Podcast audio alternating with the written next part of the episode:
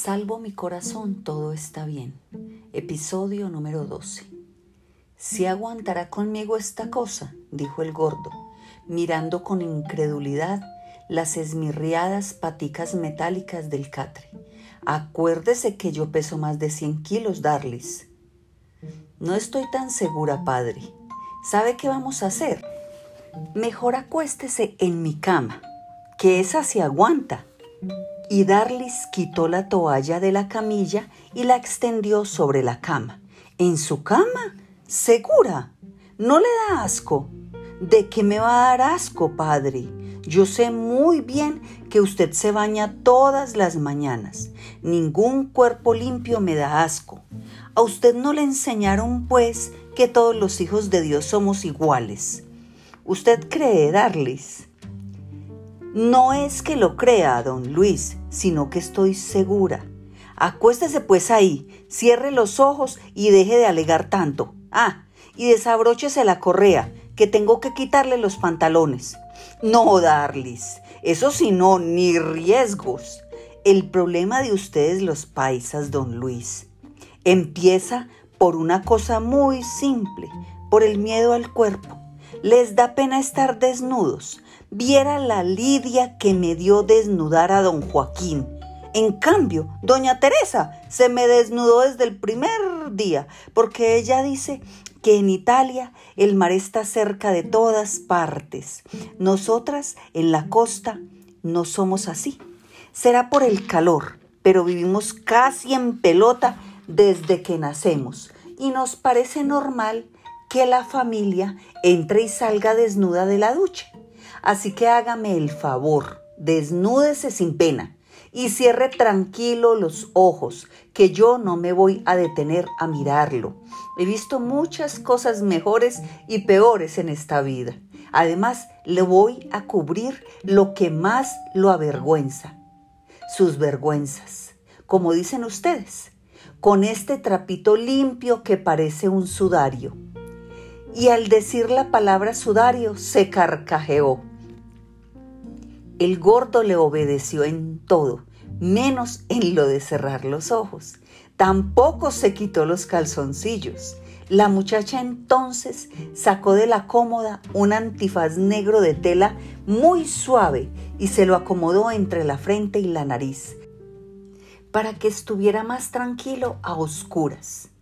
Después puso un casete con una música de acordeones y tambores, rítmica y triste, al mismo tiempo una música que Córdoba no conocía y que más que con palabras se cantaba con sílabas, con vocales muy largas, con melodías simples que se repetían una y otra vez, como una especie de mantra. Los pies deformes y martirizados de Luis, con los dedos en gatillo, se asomaban por fuera del borde de la cama, y Darlis se sentó frente a ellos en un banquito de ordeñador que trajo de la sala, donde se usaba como escabel para los pies. Su voz suave y limpia acompañaba, pasito, la misma melodía del parlante se embadurnó y frotó bien las manos con un aceite que olía a resina de eucalipto mezclado con cítricos. Al gordo le llegó hasta la nariz ese aroma y agradeció no ver nada mientras Darlis empezaba, muy despacio, a acariciarle un dedo, otro dedo, otro dedo, hasta llegar al dedo gordo, luego a su planta plana y maltratada, a su empeine tumefacto, a los talones jamás tocados por manos de mujer, a los tobillos cargados de fluidos estancados, al líquido acumulado en sus pantorrillas que al fin parecía drenar hacia sus muslos, su vientre, sus riñones. Así, sintiendo en los pies y en las piernas un descanso que no sentía desde los años olvidados de la infancia, sin saber cómo ni cuándo se quedó dormido.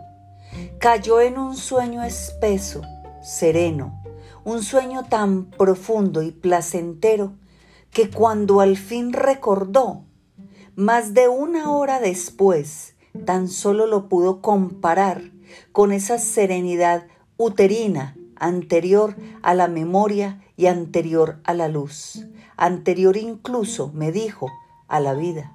Un sueño como aquel que solo experimentamos cuando estábamos muertos todavía, antes de nacer. Se dijo en silencio mientras se incorporaba de la cama como un resucitado. Al quitarse el antifaz, vio la cara sonriente de Darlis, con sus dientes blancos y parejos, muy cerca de la suya, y los labios carnosos de la muchacha, que murmuraban, juntándose y explotando en las pez, y en un tono casi burlón. Podéis ir en paz. Y lo único que atinó a decir Córdoba él mismo me lo contó. Le salió en latín. Deo gratias. A Córdoba le encanta ver correr a los niños por el patio, por los corredores, por toda la casa, con todo el aliento del mundo, sin cansarse y como si el cuerpo no les pesara. También le gusta ver a darles barrer, trapear, limpiar, lavar la ropa, tender las camas, cocinar, todo como hecho al mismo tiempo y sin quejarse, sin suspirar, sin resoplar de cansancio. Le gustaba que a veces Teresa bailara con los niños y les enseñara pasos de flamenco, zapateos y aleteos de las manos, repicar de castañuelas y luego posiciones difíciles de yoga y de pilates y de estiramientos que la hacían parecer de caucho, con una flexibilidad que era casi de circo y que ni siquiera los niños podían imitar. Muchas veces había pensado, e incluso lo había dicho en alguna entrevista, que lo que para él era el sacrificio más duro del sacerdocio no consistía en renunciar a la libido, a los placeres de la carne, sino renunciar a la paternidad. A Luis, como a Trafaut y como a tantos otros directores que le gustaban, le encantaban los niños y se entendía con ellos muy bien. De hecho, cuando vivíamos juntos en Villa con San Juan, su mayor alegría anual era la visita de mis sobrinas de Bogotá, las músicas, les decía él, pues cuando ellas venían a pasar con nosotros las vacaciones, Córdoba se podía dedicar a ponerles películas, a enseñarles a oír música, a salir con ellas a comprar golosinas por el centro.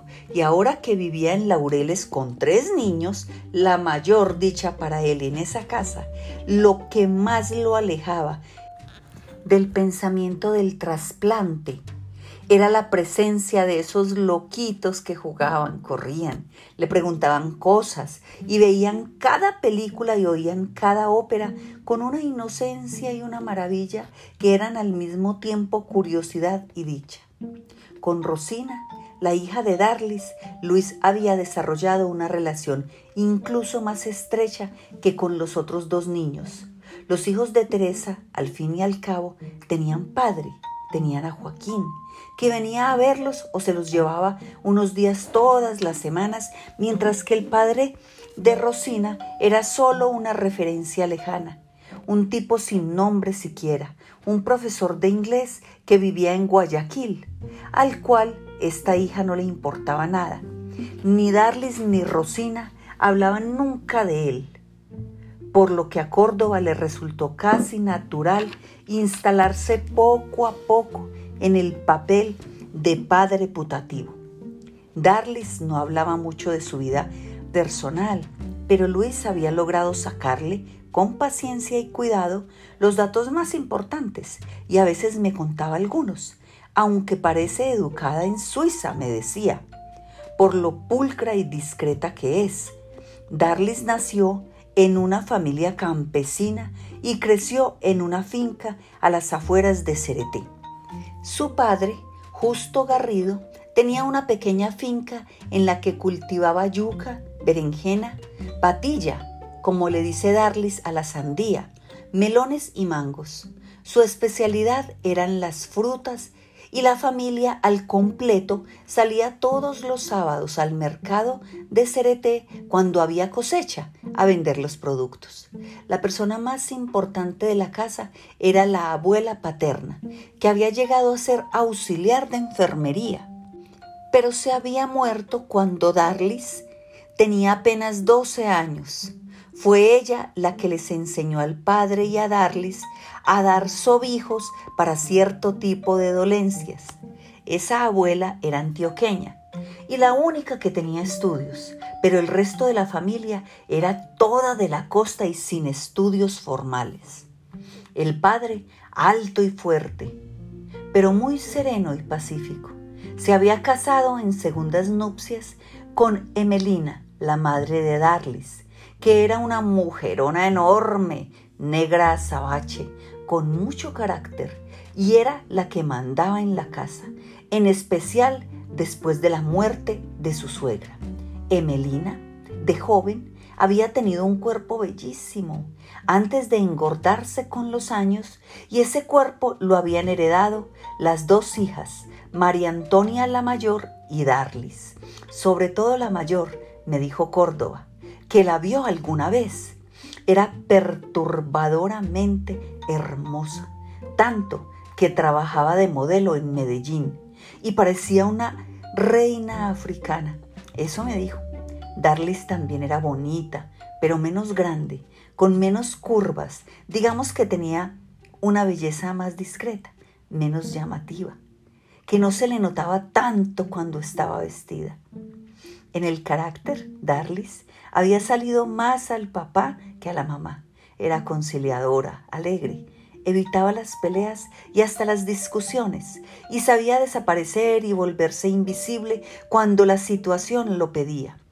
Joaquín me contó que cuando llegó a trabajar con él y con Teresa, recién regresados ellos de Italia, Darlis era muy joven, de apenas 19 años y muy tímida poco a poco se fue dando cuenta de que en esa casa no tenía nada que temer, pero al principio era muy callada, algo arisca, muy prudente, apenas abría la boca, aunque en su timidez nunca dejara de ser amable y dulce. Antes del nacimiento de Julia, por los días del matrimonio de sus patrones, había resuelto irse a vivir con la hermana modelo, en vez de dormir en la casa de Laureles, pero no había dejado de ir todos los días, incluidos los sábados, a trabajar. En esa ausencia fue cuando conoció al profesor de inglés ecuatoriano. Se enredó con él y empezó a crecerle la barriguita.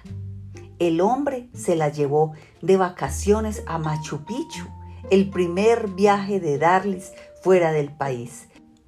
Y allá la perjudicó así decía ella, en lo que él consideraba que era el ombligo del mundo y por lo tanto un sitio privilegiado para hacer el amor sin precauciones. Cuando el tipo se fue, más o menos de huida, a su nativa Guayaquil, Darly les contó lo ocurrido. Teresa le pidió que volviera a vivir a la casa de Laureles, que tuviera su bebé allí y que ya se las arreglarían entre todos. Así fue como Rosina nació y era apenas unos meses menor que Julia. Las dos niñas crecieron juntas, casi como hermanitas. Darlis no se amargó por ser madre soltera, al contrario, Teresa decía que a Darlis, con su niña, se le acentuaron aún más el buen humor, la sonrisa, la serenidad y hasta ejercía una especie de maternidad para dos. A veces las mujeres amamantaban juntas y hasta intercambiaban las niñas para que fueran hermanas de leche, como se decía en Cereté. Teresa contó una noche que cuando Darlis llegó a la casa no sabía cocinar y que por eso al principio se ocupaba tan solo del aseo. Después fue niñera, sobre todo niñera, había terminado el bachillerato en Cereté, pero no tenía plata para pagarse una carrera. Tenía que ayudar en la casa a defenderse sola. Teresa le enseñó a Darlis todo lo que sabía de cocina y la alumna resultó tener más talento que la maestra. Córdoba podía quedarse horas hablándome de los platos de Darlis, de su sazón.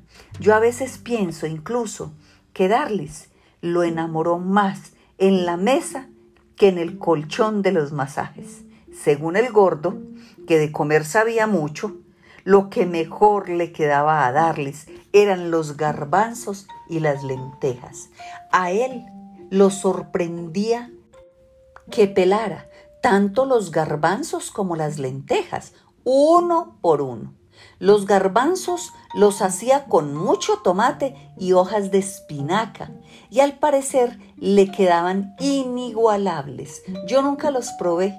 Las lentejas al curry y coco con una mezcla de especias que ella misma se inventó.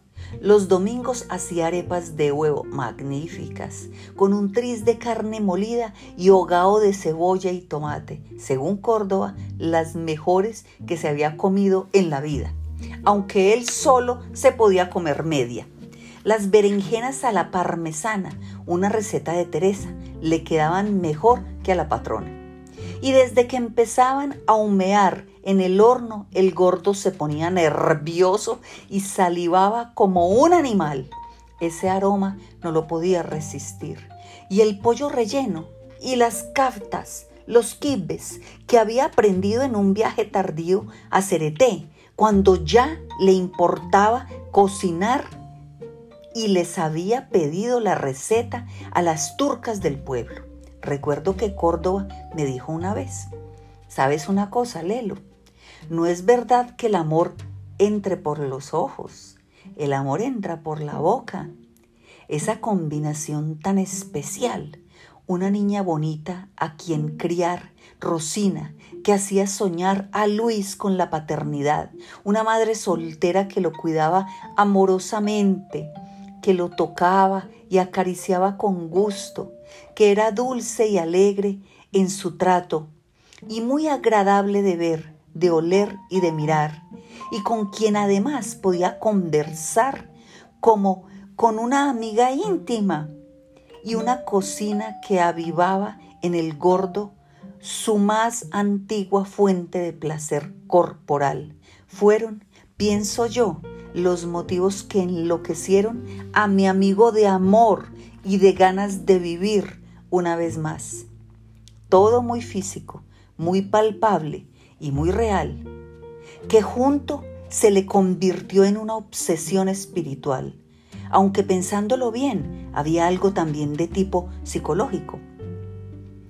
Como Córdoba se sentía una carga, un lisiado, un minusválido, y lo era, le resultaba más fácil confiar en una relación, digámoslo así, con una persona que viniera de una clase más pobre, más popular.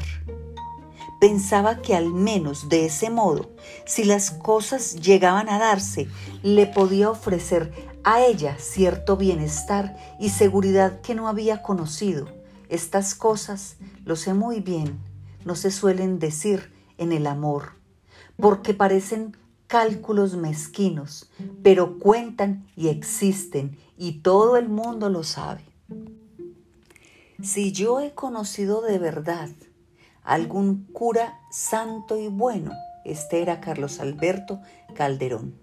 Lo único que podía resultar verosímil, pero no cierto, en las calumniosas acusaciones que contenía aquella carta de despido del cardenal era que Carlos era un hombre joven y muy atractivo, de barba cerrada y pelo largo, como un cantante de rock, que no iba a sus clases de sotana, sino en blue jeans y conduciendo su Vespa, y que muchas alumnas suspiraban al oír hablar con tanta propiedad a un hombre tan guapo, de delicados modales, ademán sincero y sonrisa involuntariamente seductora.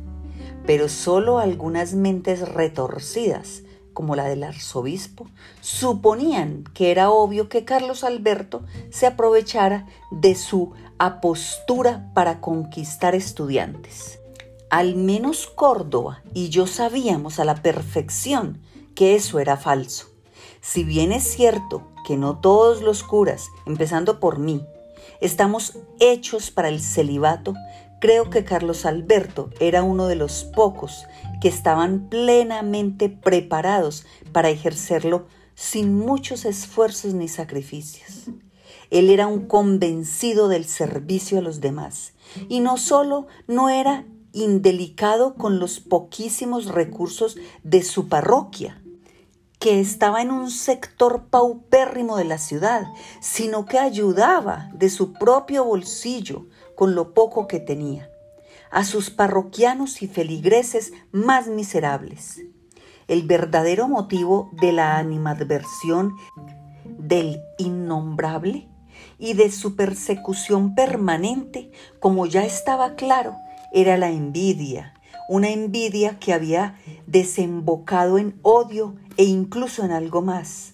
La razón de su odio, vengativo y mentiroso, no era ni siquiera política, pues Carlos Alberto no era un fanático ni un militante de ninguna ideología aparte de un profundo y sincero sentimiento cristiano, sino que todo se reducía a los celos que el encumbrado y poco querido obispo sentía por un cura sencillo, amado por sus feligreses e invitado por curas y obispos de todo el continente, entre ellos el célebre Elder Cámara, a hablar de sus experiencias de trabajo pastoral en los barrios pobres donde ejercía su sacerdocio. El arzobispo no entendía qué colegas obispos brasileños, mexicanos, nicaragüenses invitaran a hablar a ese curita joven e inexperto, y no a él, doctor de la Gregoriana, que de verdad podía discurrir con autoridad y conocimiento profundos sobre la extensa y compleja diócesis que le había sido encomendada por el Papa polaco, Medellín. El terreno ideológico, el cardenal había tenido un enemigo y némesis mucho más directo, su vida había sido curiosa y misteriosamente paralela con la de otro cura mucho más famoso que Calderón, Camilo Torres. El cardenal y Camilo eran contemporáneos y ambos habían estudiado al mismo tiempo en el Seminario Conciliar de Bogotá. Cuando Camilo se fue a la Universidad de Lovaina, donde se doctoró, el futuro arzobispo se fue a Roma donde hizo también el doctorado. Y mientras Camilo fundaba, a su regreso, la Facultad de Sociología en la Universidad Nacional de Bogotá, el futuro cardenal era profesor de teología en el Seminario Mayor donde los dos habían estudiado. Así fueron creciendo. Primero la simple rivalidad, pero poco a poco, de parte del futuro prelado, el odio y la envidia, y en general la inquina en contra de Camilo. Uno iba por el camino de las jerarquías y el ascenso en la curia romana, mientras que el otro se acercaba más y más a la gente común, hasta llegar al límite extremo de entrar en la guerrilla y morir en el primer combate que le tocó, en el que ni siquiera alcanzó a disparar ni un solo tiro, según se decía uno en el seminario, el otro en la selva, uno en los despachos y palacios de la curia romana y el otro en las cárceles donde estaban detenidos los curas rebeldes y los dirigentes sindicales. Esta rivalidad, después de muerto Camilo, el arzobispo de Medellín necesitaba siempre tener un enemigo en quien pensar, una encarnación del demonio a quien combatir había sido trasladada a su relación con Carlos Alberto. Por mucho que Calderón fuera bastante más pacífico y menos combativo que Camilo, jamás habría tomado las armas contra nadie. El cardenal lo tenía entre ceja y ceja, lo vigilaba, hacía lo posible por humillarlo, pero Carlos Alberto era imposible de humillar, pues para él estar con los más humildes y humillados era una vocación, incluso un anhelo. Y por otra parte, cosa que lo hacía aún más invulnerable, su preferencia por los pobres lo había meditado y dicho muchas veces, no se manifestaba a través de la militancia política y mucho menos guerrillera, nunca por medio de la violencia, sino siempre tratando de seguir el ejemplo pacífico de la vida de Cristo. Yo nunca he conseguido imaginarme a Jesús empuñando una espada o un arma contra los romanos, contra los filisteos, contra nadie. De verdad que no me lo puedo imaginar. Ante declaraciones así, como al arzobispo le quedaban pocos caminos por donde atacarlo, el único que le quedó fue el de la ira irracional y ciega. Y al no tener motivos para expulsarlo, inventárselos o al menos consolarse si Carlos Alberto hubiera firmado la carta contra mí, pensando que su enemigo podía ser tan mezquino, calculador y traicionero como él siempre había sido y como seguiría siendo hasta el final de su vida. Algo que sí sabía el arzobispo cuando ocurrió todo esto era que Córdoba acababa de terminar al fin ese documental con el que se había obsesionado y cuyo protagonista era nada menos que el mismo Carlos Alberto Calderón. Ese mismo hecho de que uno de los curas que más abominaba en su diócesis resultara ahora incluso héroe de una película europea, creo yo, motivó los pasos sucesivos que fueron madurando en la mente perversa del arzobispo. El dinero donado por los católicos alemanes, unido al apoyo de la comunidad cordaliana en Austria, había permitido que el documental se filmara en Viena y en Medellín. La película titulada Curas en las afueras de la gran ciudad como ya lo he mencionado, hacía el relato sobrio de dos vidas, la de un párroco alemán en un barrio obrero de las afueras de Viena y la de un sacerdote colombiano en el pobrísimo barrio del corazón en Medellín.